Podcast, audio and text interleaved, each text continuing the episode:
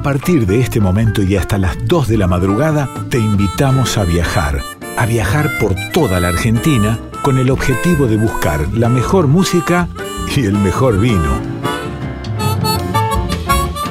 Ya comienza Vinos y Vinilos con Rodrigo Sujodoles Gazzero. Hola, hola, ¿cómo les va? Muy, pero muy buenas noches, bienvenidos. Arrancamos un nuevo programa, una nueva emisión de Vinos y Vinilos acá por Radio Nacional Folclórica, el programa que hacemos junto a Darío Vázquez en la producción, a Laura Tomala en la columna del cine, a Nico Vázquez en la musicalización, a Flavia Cortese y también a María Paz en, en, la producción haciendo distintos roles. La verdad que somos una familia que se va ampliando en este primer año de Vinos y Vinilos y estamos muy pero muy contentos de, de, poder hacer este desarrollo y este programa cuyos editores son Diego Rosato y el Tano Salvatori.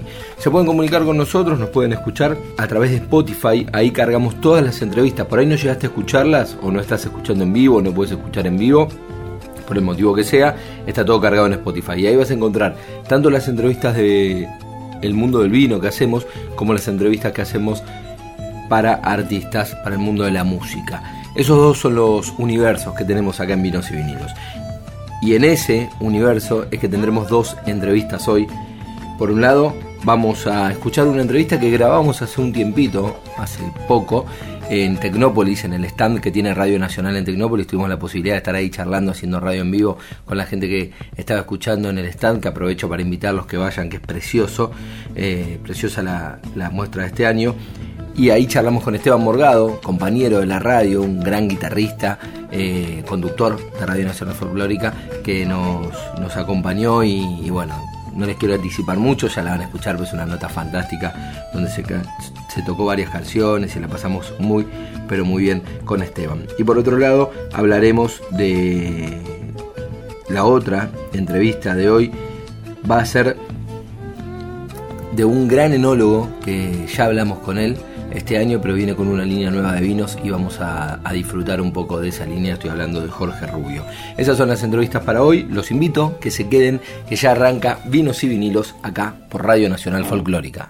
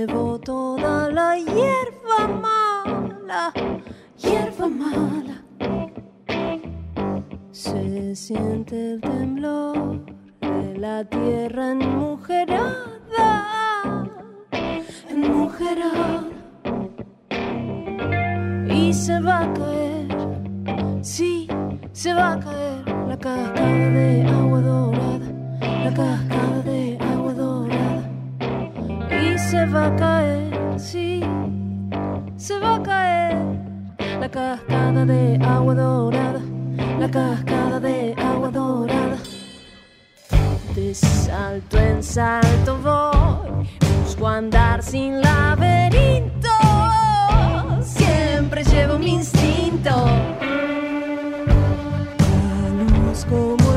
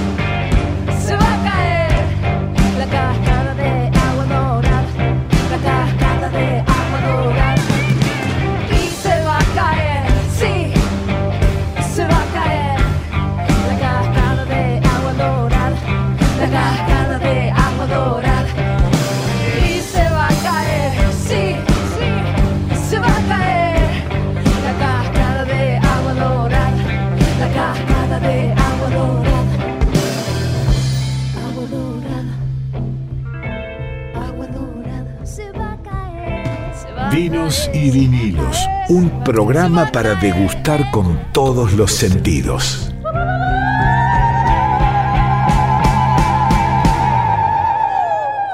Seguimos acá en Vinos y Vinilos. Estamos con un programa súper especial hoy desde Tecnópolis. Este programa está siendo grabado en la, en la tarde de Tecnópolis. Va pasando un montón de gente por el stand que tiene Radio Nacional y obviamente hacemos la bienvenida también para que se acerquen aquellos que están escuchando hoy Vinos y Vinilos esta noche, que seguramente lo van a estar escuchando de noche cuando sale el programa.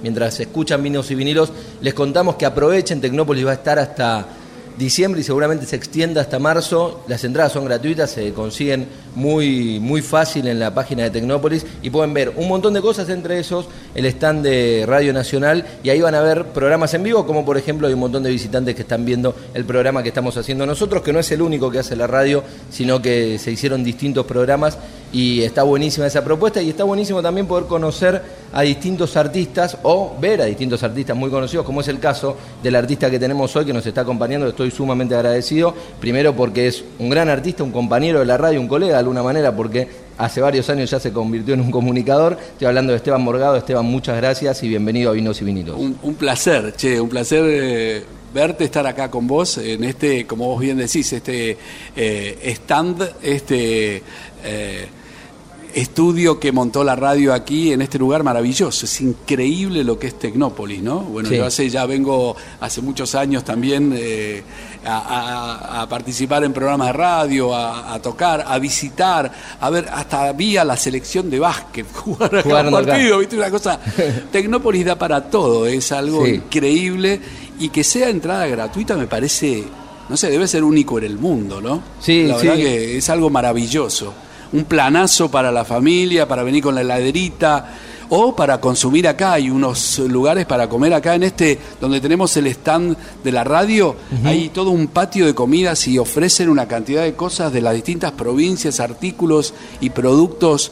Te podés dar una panzada Sí. linda, ¿eh? Tremendo, sí. Sí. Pero es verdad lo que dice Esteban, están todas las propuestas regionales de las distintas provincias con sus propuestas cada uno. Sí, sí, sí, sí. Entonces tenés, no sé, bizcochos santiagueños, salamen de Tandil. Los salames que lo estamos mirando mientras hablamos y se nos hace agua a la boca, porque tenemos ganas de largar todo y ir a, a tirarnos de cabeza contra los salames. Exactamente. Bien. Che, Esteban, eh, no quiero ser manguero de entrada, No, pero te, te veo que estás con la guitarra en la mano.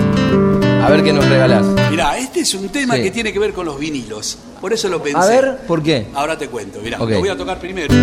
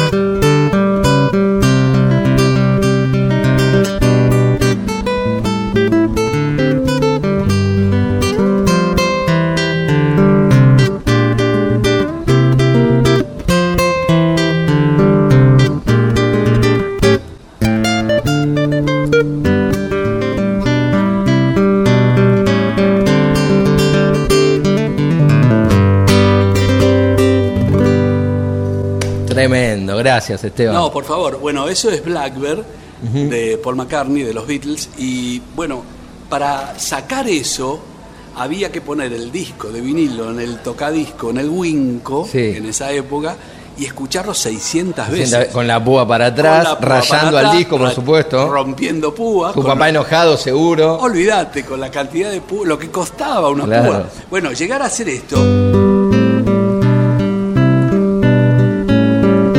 Era sinónimo de que en una guitarreada, en un asalto, Sí. le contamos a la gente que el asalto era cuando se hacía el baile en una terraza, en un living, Sí, y los sí. chicos llevábamos la bebida y las chicas la comida. Cuando terminábamos de bailar siempre aparecía la guitarra y se armaba la guitarreada. Y con eso eras ganador. Claro, entonces uno Claro. se pasaba horas y horas porque vos decías, bueno, puedo conquistar algún corazón femenino. Entonces llegar hasta acá arriba era ya casi sinónimo de haber logrado el objetivo. ¿viste? Esa, noche tenías una amiguita, por sí, lo menos. o me entusiasmaba tocando, pasaba dos horas tocando, cuando levantaba la cabeza ya estaban todos los chicos enganchados con la chica y todos me adoraban porque yo había sensibilizado el ambiente Claro. y yo me volvía solo a casa con la guitarra. Bueno, pero habías dejado como había el logrado- camino más fácil para, para amigos. Bueno, los vinilos tenían eso, esa magia, ¿no? De poner el disco, eh, bueno, abrir el disco y sentir ese olorcito al vinilo, al celofán y poner el disco en el tocadisco, en el winco, era toda una ceremonia. En casa había, en Villaluro, donde vivíamos, había a la vuelta una disquería, que en realidad vendían eh, el- lustraspiradoras, Claro. discos, zapatos, era una... esa, esa vieja casa electrodoméstico. Vendían todo lo que. Todo, todo. Sí. Y tenían un espacio para unas bateas de discos. Y ahí era maravilloso. ¿Y qué te acordás de haber visto ahí o comprado ahí? Bueno, yo compré el primer single de los Beatles de gira mágica y misteriosa. Sí. Y cuando lo puse no entendía nada. Éramos chiquitos. Y mi viejo trajo un, di- un día un disco increíble que a mi hermano Claudio y a mí nos voló la cabeza y nos cambió la vida para siempre. Que era el disco de Astor Piazzolla. Sí. Interpretado por Buenos Aires 8. Buenos Sí, Aires 8, un extraordinario conjunto Lo vocal. tengo ese disco. Bueno, ese nos voló la cabeza a tal punto que mi hermano Claudio y yo eh, decidimos sacar un par de temas para tocar en el concierto de fin de año de la Academia Golié, que era la Academia del Barrio de Villaluro. Claro. Entonces, bueno, lo sacamos como pudimos, poniendo el disco 600 veces, de oreja, bastante. piano y guitarra, y a fin de año tocábamos che, en el concierto. ¿Y cómo estuvo? Y nos aplaudieron, con lo cual ya era para nosotros la gloria. Así que ahí conocimos a, a Piazzolla y tantas músicas que mi viejo, mi viejo ponía, mi viejo profesor de filosofía, mientras preparaba las, las clases o corregía las pruebas los fines de semana, que era cuando lo veíamos, porque él laburaba mañana, tarde y Claro. noche, de colegio en colegio, y daba clases en la facultad. Y entonces cuando los fines de semana musicalizaba la tarde, porque él ponía el vinilo en el Winco. Claro. Y en esa época todos escuchábamos esa música. No es como ahora que vos te metés con tu celular o con el No, claro. artefacto y te aislás del resto. En esa época él musicalizaba y así escuchamos desde esto que te cuento, Piazzolla, por supuesto muchísima música folclórica, cuando llegó Mujeres Argentinas, el Tremendo, discazo, sí. el discazo De Ariel Ramírez. de Ariel Ramírez y Félix Luna con Mercedes Con Mercedes. cantando, y tantos discos de jazz, mi viejo era fanático del jazz, del tango, un melómano, ¿viste? Claro. Eh, y él nos metió en el mundo de la música. Y subliminalmente escuchábamos esta música en casa porque él ponía los discos en el Winco. Mirá, tremendo, Esteban, lo que contás. Y tremendo esto que decís de, del ritual del vinilo, ¿no? Que es algo que nosotros de vinos y vinilos tratamos de, de cultivar todo el tiempo, porque bueno, volvió un poco la moda del vinilo. Sí. Pero tiene que ver también con poder escuchar un, un disco completo como lo pensó el artista. Claro. O sea, no esa dictadura del click, viste, que vos en Spotify vas, está buenísimo, digo, yo escucho Sí. todo el tiempo, pero bueno. Vos, Claro. que sos artista, ustedes cuando piensan en un disco lo pensás enterito, de principio Claro, a fin, claro, con y- un sentido. Con un sentido, con una rítmica, con una dinámica, ¿viste? Decir, bueno, estos son temas más rápidos, estos son más emocionantes, más sentidos, más lentos, con distintas formaciones, ¿viste? A veces, porque tenés temas para cuarteto, trío, dúo, solistas, en fin. eh, Y, y todo tiene una cantados. consecuencia. Este va ahora por claro. esto. Sí, sí, tiene una secuencia, una coherencia y vos lo pensás de alguna determinada manera. Claro, ahora esta nueva moda de hacer de a un tema y de lanzar ese tema o de a dos. Sí. Bueno, hay que adaptarse, como siempre, ¿no? No, no, obviamente no- no está mal. pero no es lo mismo. No Tal es lo cual. mismo. Y sería bueno que pudieran convivir, ¿no? Ambas cuestiones. Eh, de pensar eh, el disco en forma integral y que bueno, de ahí se puedan extraer temas, ¿no? Eh, Tal cual. En fin, yo sigo siendo de esa, de esa usanza, por ahí más a la antigua, si se quiere. Bueno, y yendo al mundo del vino, que es el otro, el otro mundo que tiene Sí. este programa, que está muy de moda la palabra maridaje, con Sí. qué, qué comer con cada vino Sí. y demás. Nosotros somos cultores de el maridaje que más nos gusta es con la música, pensarlo Claro. con ese disco, encontrar Sí. ese momento Sí. donde te abrís una copita Sí, y lo pensás para tomar, por ejemplo, un vino mientras escuchás el Claro. tema de McCartney que acabas de, tocar vos, por ejemplo. Pero pensando en eso, te preguntaba antes de la nota cómo te llevas con los vinos y me dijiste, tengo una anécdota, te voy a sorprender y me vas a sorprender porque no me la contaste. No, no, le, le pido autorización pública. Eh, no, Viste que yo hace muchos años que doy clase, hace Sí. más de 40 años que doy clase, siendo tan joven como soy, tengo Claro, más años de clase que de cuatro edad. años das clases. sí, sí, eh, del menos cuatro. No, bueno, la cuestión es que hace muchísimos años que doy clase y una vuelta vino un, un alumno que comenzó y tomó su primera clase y luego de la clase yo les mando les mandaba en ese momento por mail, ahora se los mando por WhatsApp y filmando, antes no se filmaba, pero al les mando la música, todo lo que vimos en la clase, se lo mando grabado y las partituras eh, también por mail en ese momento. eh, y le pido el mail y él me dice eh, ernesto arroba escorihuelagascon.com. Claro, Ernesto Y- Catena. Pará, y yo le digo, escúchame, esto, yo no, no, no, no soy muy eh, cultor del Claro. vino, pero me sonaron que esas dos eran dos marcas de vino. Che, ¿esto eh, tiene que ver con los vinos? Sí, sí, eh, yo soy eh, Ernesto Catena y, y esta es, eh, son eh, bodegas o, o vinos de la familia, Del grupo de del grupo, qué sé yo. Ah, bueno, bueno. Bueno, vino una segunda clase, también la misma historia. Ahora yo ya estaba más preparado, ya sabía que se trataba de un personaje que tenía que ver con la industria Ya vitivinícola. habías googleado un poquito. Y a la tercera clase ya no pudo venir. Y entonces me llama la secretaria, llama, habla a casa, y mi mujer Victoria la, la- la atiende, y dice, el señor Ernesto quiere, de- bueno, mandarle el importe de la clase porque no pudo asistir, y yo cuando no viene el alumno no le cobro la Claro. clase, ¿viste? Entonces digo, no, no, de ninguna manera, por favor, ¿no? Decir que de ninguna manera nos encontramos cuando él pueda venir, era un tipo muy ocupado, andaba de un lado para otro. Yo también andaba también con, con- giras, pero siempre trato de mantener los horarios como para tener una, una, una dinámica, ¿no? Digamos, una, una secuencia importante.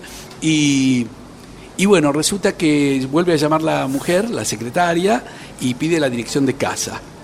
Bueno, Victoria se la da y a los dos días aparecen dos cajones de vinos, de unos vinos increíbles, eh, que eran de estos vinos que vos decías, orgánicos, Sí. ¿no? Eh, y entonces, eh, claro, supuse que eso era muchísimo más el valor de lo que que cualquier. que- claro, Bueno, hay que ver, ¿no? Porque Bueno, digo, para él seguramente el valor de tu Sí, clase será infinito. Pero tuvo ese extraordinario Ese gesto, gesto, claro. y tuvimos unos vinos increíbles durante. Tiempo que duró. Que en casa duran bastante los vinos, hasta que vienen algunos a- a- amigos más chupandines que le dan, y ahí sí. eh, la- pero siempre tenemos vinos como para agasajar a los amigos. No somos nosotros tanto de tomar, pero sí tenemos algunos que cuando vienen ya sabemos que arrasan. Y la pregunta es si, si esa tercera clase existió o no, nunca. No, no, no, nunca no, más. no, no, no, no. O sea que no aprendió a No, tocar. no, al menos eh, conmigo en ese, en ese corto tiempo, si está escuchando, me encantaría que retome sus estudios, pero un tipo encantador, un tipo muy macanudo, muy, muy, muy sencillo y que no- en ningún momento ostentó ser eh, que- quien era en tanto el universo o el mundo de los, de Mirá. los vinos, ¿no? Pero tuvo este gesto que, por supuesto, lo disfrutamos eh, con los amigos de entonces. Mirá. Unos vinos orgánicos, esto que vos decías, Sí, no, no, riquísimo. tremendos, riquísimos, Tremendo.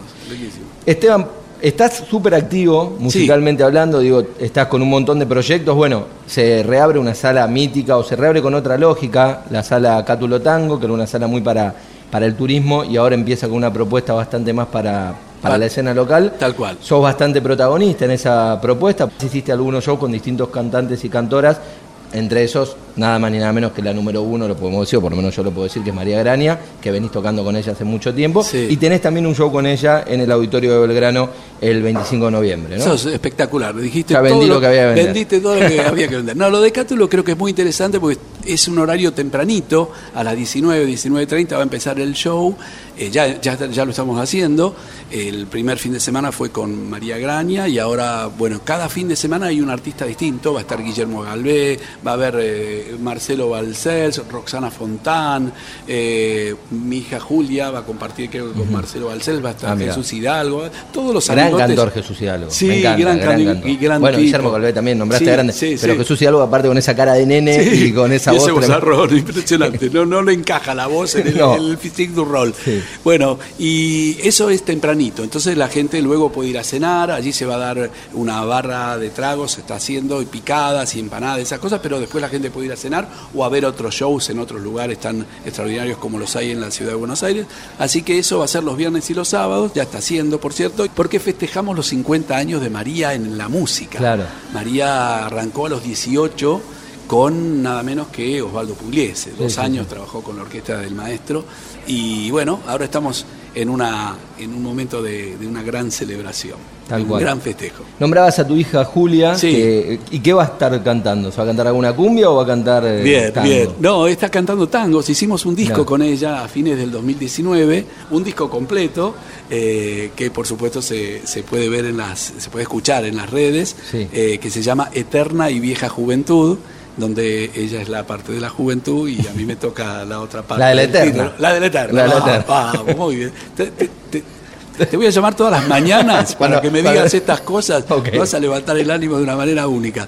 Eh, bueno, así que eh, va a estar Julia ahí también cantando. Ella retomó ahora lo de Cumbia Nena, ya están trabajando con su compañera Milagros y, Sí. y, bueno, ahí andan por, por el país cantando. Bueno, ese fue un gran proyecto y te vi una vez, los vi, eh, cuando habían hecho el cierre de la serie, que tocaron el. Cirgu, que fue, Sí. fuiste invitado. Me acuerdo que te cantaste, te tocaste unos chamamé que cantaron las chicas, Tal- espectacular. Exactamente, sí, sí, mirá. Pero bueno, un buen proyecto. Muy lindo proyecto. Son dos pibas divinas. Eh, bueno, una es mi hija, así que, que, que, Claro, que no decir. puedo decir con el babero.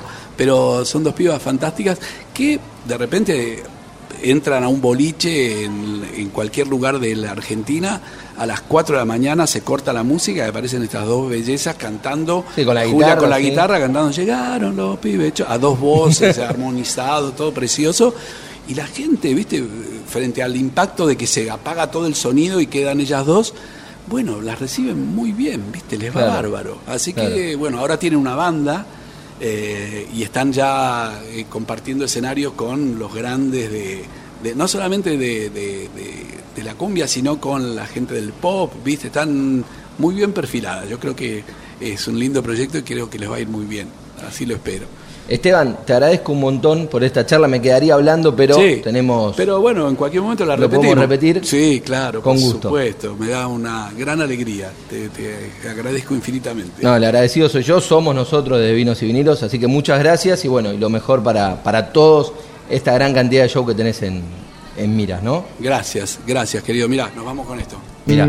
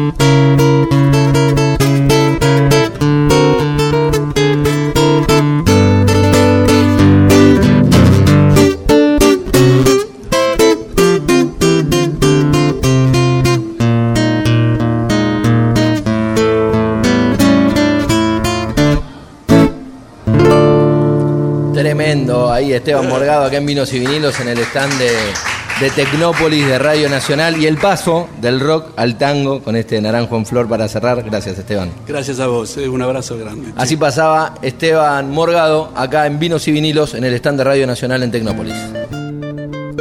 Vinos y vinilos con Rodrigo Sujodoles Gallero.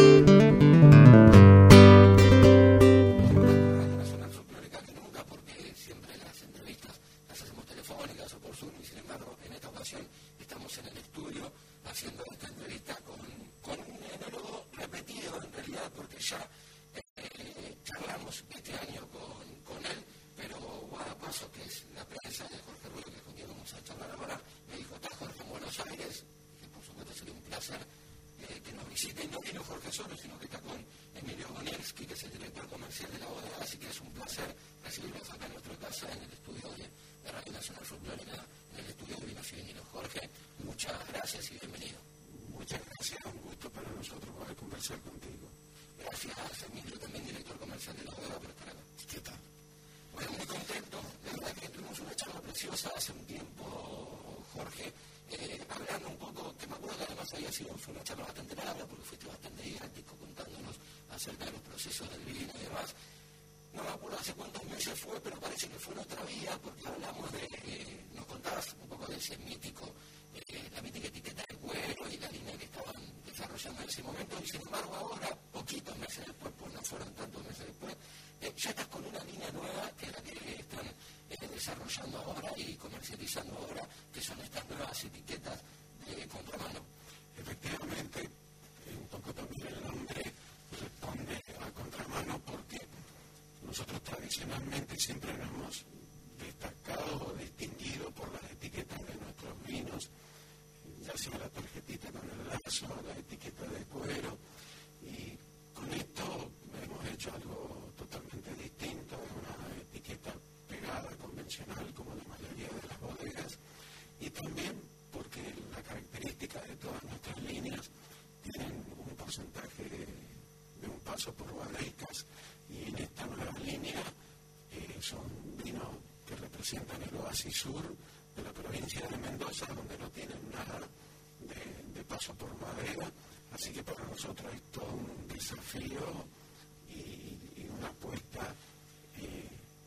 mercado de, de vino distinto a lo que veníamos haciendo. Porque cuando uno elige que los vinos pasen por madera, los consumidores, digo, los que tomamos este tipo de vino, sabemos que más o menos lo que quiere buscar el enólogo al darle un paso por barrica. Ahora, en este tipo de vinos que vos elegiste que no pasen por barrica para justamente entiendo mostrar el oasis, ¿no? ¿Qué es lo que quieren, lo que quieren mostrar con esos vinos? Bueno, son vinos similares a, los anteriores en cuanto a fruta, ese potencial, ¿no es cierto?, que tiene nuestro oasis, que se distingue del resto por la cantidad de, fruta que poseen las distintas variedades, con taninos suaves y redondos, pero sin nada, ¿no es cierto?, de lo que aporta la madera, que es vainilla, café, chocolate, tostado. Son vinos, eh, diríamos, jóvenes.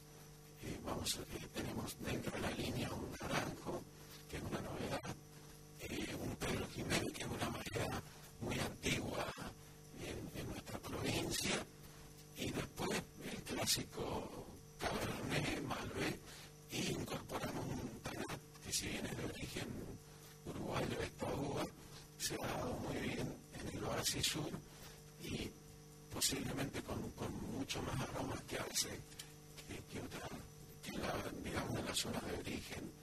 Así que espero bueno, que para la gente también sea de su agrado y que les guste todo esto que estamos presentando.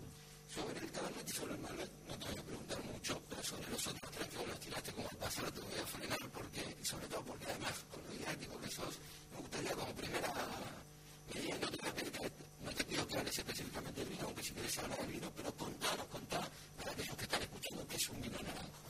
Bueno, el vino naranjo son los vinos blancos que se fermenta con la piel o con el ollejo, como nosotros solemos decir.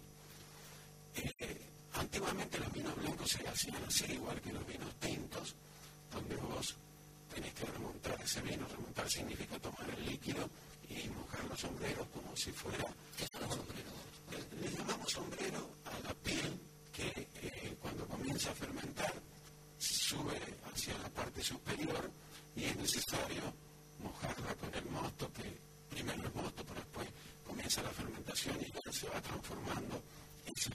Alcohol y es necesario mojarlos por dos razones.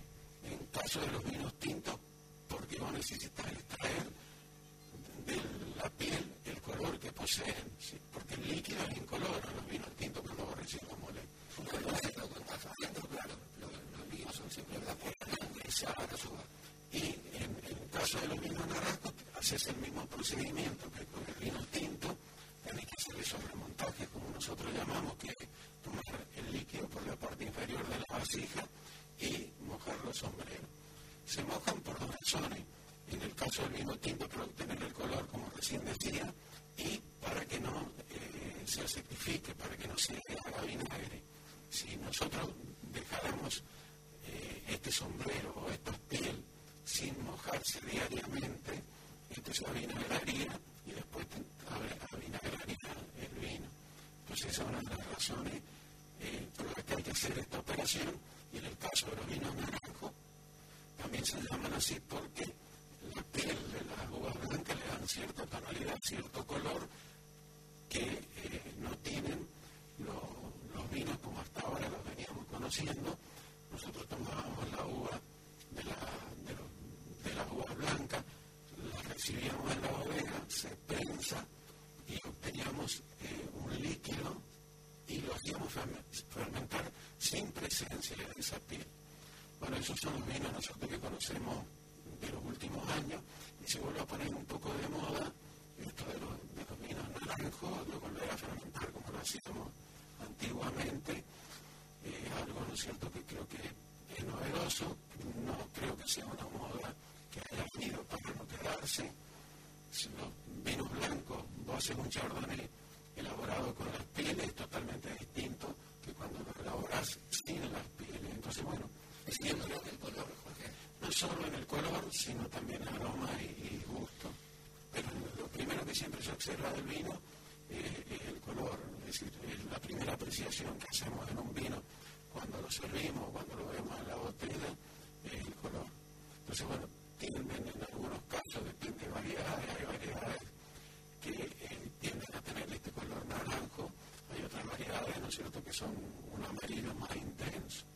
¿Y qué uva es la del? Nosotros hemos utilizado un moscatel rosado, una uva muy aromática, una uva que en nuestra zona se da muy bien y que a veces creo no ha tenido la importancia que realmente pues, se, la considera. Antiguamente se, denominaba uva común, de los años 90 se saca esta palabra y se, se, denominan uvas de consumo o vinos de consumo corriente y vinos varietales. Entonces quedó eh, lo que es cereza, criolla grande, criolla chica y moscatel rosada en esa denominación de lo que eran uvas comunes. Pero a pesar de, de ser común por la cantidad y porque también a veces no elaboradas como si fuera un vino fino, nosotros en lo que es el moscatel rosado en la zona nuestra, le da unos aromas excelentes que no tiene nada que envidiarle esta variedad a un chardonnay, a un sauvignon blanc, a un semillon, a un riesling o a un mismo Pedro Jiménez. Son muy aromáticos y es muy característico porque el agua moscatel también se utiliza mucho para consumo en fresco. Entonces vos encontrás en el vino los mismos aromas que en la uva en fresco, cosa que no ocurre en la mayoría de los varietales, ya sean blancos o tintos, no son ricos para comerlo. Eh, es una uva, por ejemplo, un chardonnay, que se le llama un poco la reina de los, vinos blancos por las características que poseen y porque también la gente, dentro de los vinos blancos, es la variedad que más se consume, vos la comes y es una uva que, no tiene lindo sabor, es decir, simplemente es, algo dulce y nada más. En cambio, el moscatel rosado es una uva, aparte de ser aromática, muy agradable para, para comerla. ¿Corre cualquier eh, uva blanca sirve para hacer vino naranjo? Sí, siempre cuando lo hace con la piel. Es decir,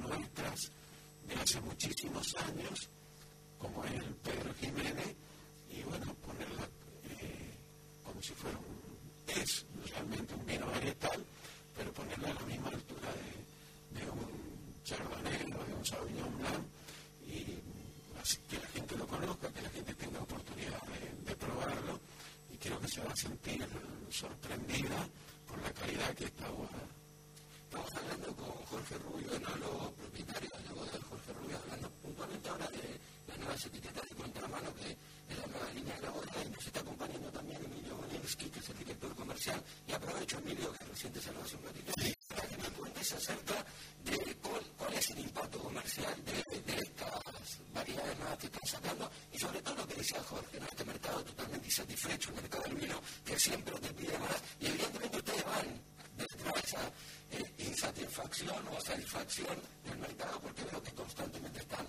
dando nuevos productos en el mercado. Estamos siempre intentando dar una respuesta a los cambios que están produciendo en la industria del vino, que últimamente, por suerte, han sido muy favorables, han sido vientos que se a favor. Eh, desde la pandemia, que incrementó el consumo de vino de forma muy significativa, y por otro lado, las consumidores que están, eh, sobre todo de consumidores jóvenes, que de alguna manera están eh, reforzando el consumo del vino en desmedro de alguna manera lo que vemos, eh, sobre todo en los centros urbanos, de la cerveza.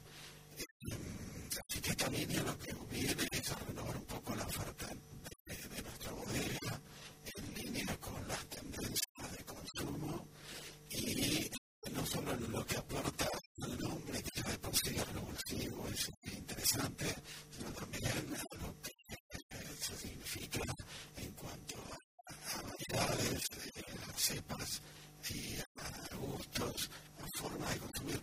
Y acá me gustaría contar algo que es una anécdota que tengo con Jorge, que hace muchos años cuando empezamos, nosotros trabajamos todo nuestro producto con paso de, de madera entonces, una vez me dijo, dentro de muchos años, a lo mejor a nosotros nos gusta más tanto la madera.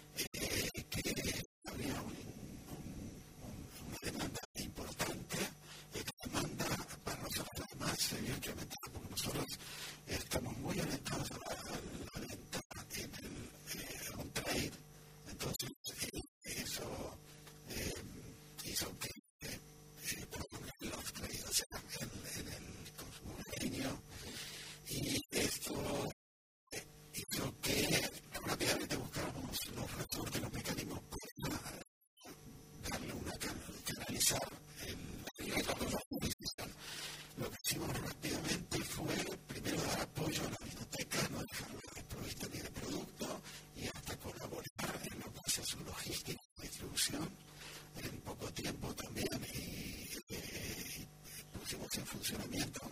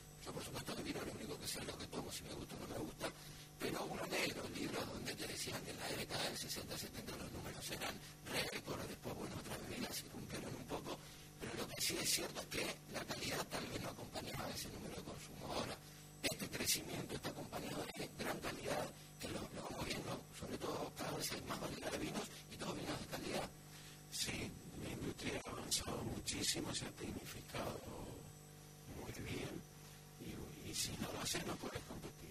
Si no vas de una tecnificación a la par, no puedes hacer un buen vino blanco. Un vino tinto a veces la uva es mucho más noble y puedes hacerla prácticamente con un refrigerante que, que son tubos en contracorriente donde pasas agua para, para bajarle la temperatura a- al, al mosto que está fermentando. El vino blanco no, ya necesitas centrífugas, ya necesitas prensa neumática, eh, necesitas flotadores, es decir, una serie de, de- de aparatos para dar eh, tecnología a, a esos vinos. Ahora, te voy a hacer una pregunta que ahora se me ocurre, vos me corregirás, pero es una pavada lo que te estoy preguntando, pero vos me estás marcando como que es bastante más complejo, que necesita más técnica o más tecnificación en los vinos blancos que en los tintos, y sin embargo, cuando uno ve las líneas, son más baratos los blancos que los tintos. Y se consumen menos, Y además. se consume menos. La pregunta es para qué hacer tanto blanco, se cuesta que se consuma menos, pero primero, ¿cómo corresponde esa cuestión económica?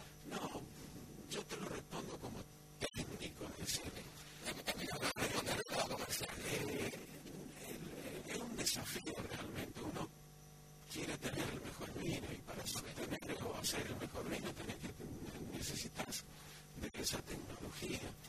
Entonces, no importa que se vendan menos, no importa que necesites más maquinaria o que, o que sea más costoso hacerlo. Lo que uno siempre busca eh, es tener calidad, calidad de excelencia y también, bueno, tener un abanico amplio de, productos. Si bien se consumen menos, se consumen y no porque se consuman menos, uno tendría que hacerlo, ¿no es cierto?, con menor calidad. claro. Así que eh, para nosotros eh, ese es el desafío y a veces son más difíciles hasta de. Nosotros, si ya tengo muchos años en la industria, nuestra empresa es joven, empezó en el 2003 y bueno, para nosotros es un orgullo y una alegría ver muchas veces cómo hemos ido creciendo en lo que respecta a la calidad de los, de- de los vinos blancos. Eh, que es difícil hacerlo como enólogo, a veces no, no es fácil repetir una misma variedad de un año para otro. Y menos cuando no le pones madera. La madera te ayuda a maquillar. Siempre yo digo que una mujer es hermosa, pero con maquillaje lo es más. Entonces, la madera pasa a ser a veces un maquillaje en el vino. Un vino de 7 puntos, sin madera, eh, tiene 7 puntos. En cambio, pasado por barrica, con una buena barrica, o, o puedes utilizar, ¿no es cierto?, diferentes tostados de la barrica, hace que ese vino de 7 puntos lo pueda llevar a 8.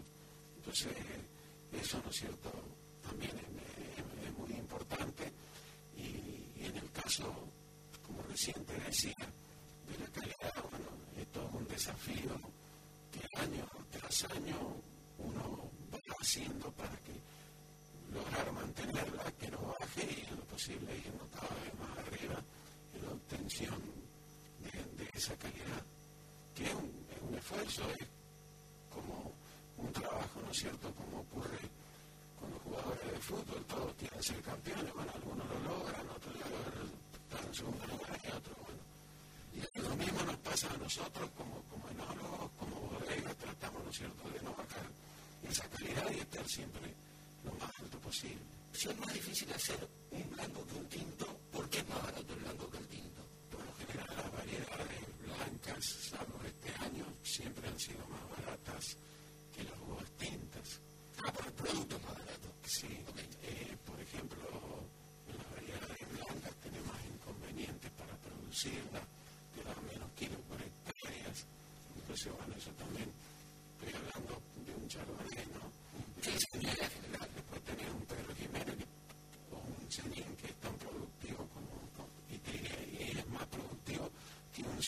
o, y que un, que un Malbero, que un Cabernet. Pero bueno, a veces el mercado también se vende menos y a veces han sido también estrategias comerciales que ese producto que a lo mejor tenés mucha cantidad lo pones a menos precio para que tenga más salida.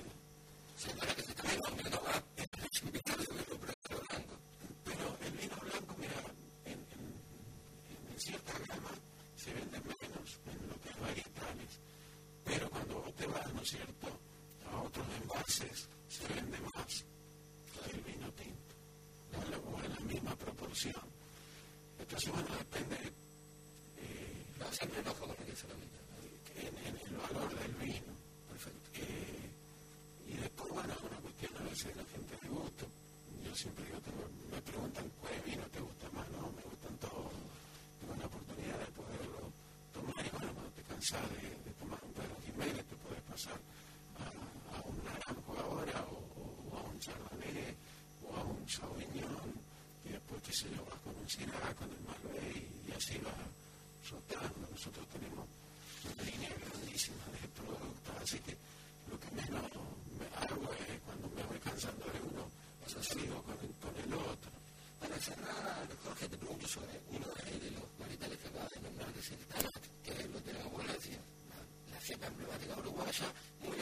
los salteños, bueno, los norteños que en Argentina hay menos mendocinos de Tornado, por lo menos yo, en comparación de un poco menos. Sin embargo, vos elegiste entre boleros varietales para esta nueva línea. Sí, esta nueva línea también el nombre es un poco a contramano, porque bueno, a veces queremos poner varietales que no son tan conocidos. Esto es un desafío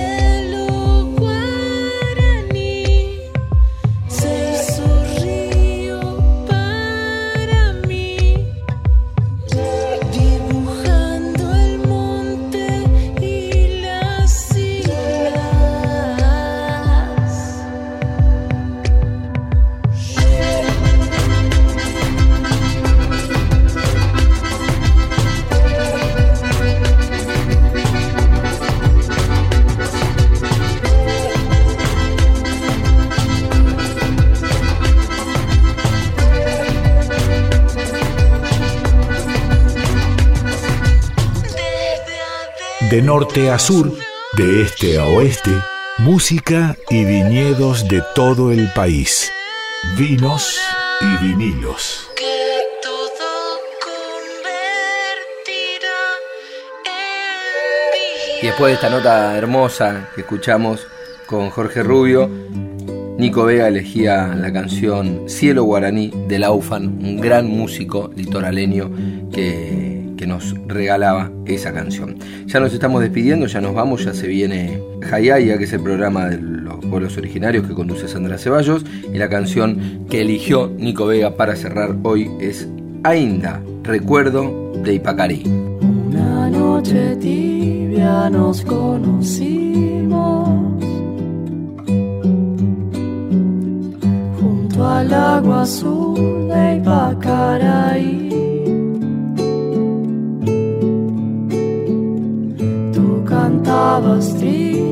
Por el camino. Viejas melodías en guaraní. Y con el embrujo de tus canciones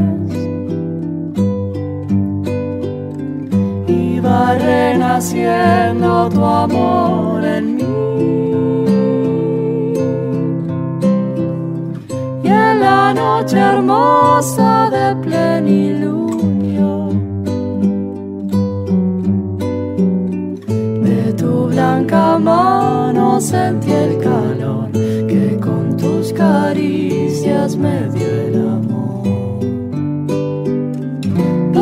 estás ahora, cuñataí?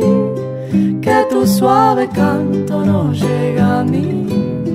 ¿Dónde estás ahora? Mi ser te adora con frenesí. Todo te recuerda mi dulce amor junto al lago azul de Ipacaraí.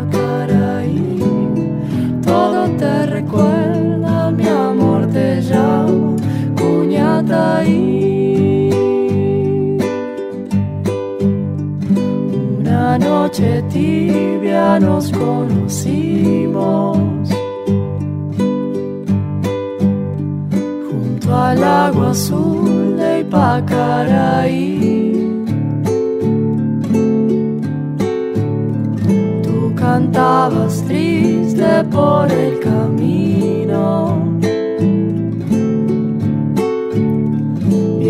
Viejas melodías en guaraní.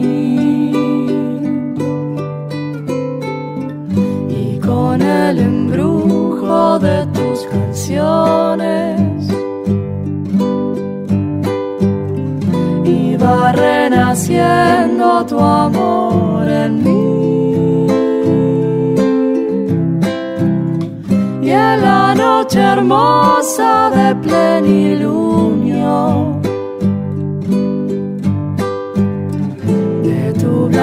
mano sentí el calor que con tus caricias me dio el amor. ¿Dónde estás ahora, cuñataí? Que tu suave canto no llega a mí. ¿Dónde estás ahora? Mi ser te adora con frenesí. Todo junto al lago azul de Ipacaraí. Todo te recuerda, mi amor te llama, Cuñataí.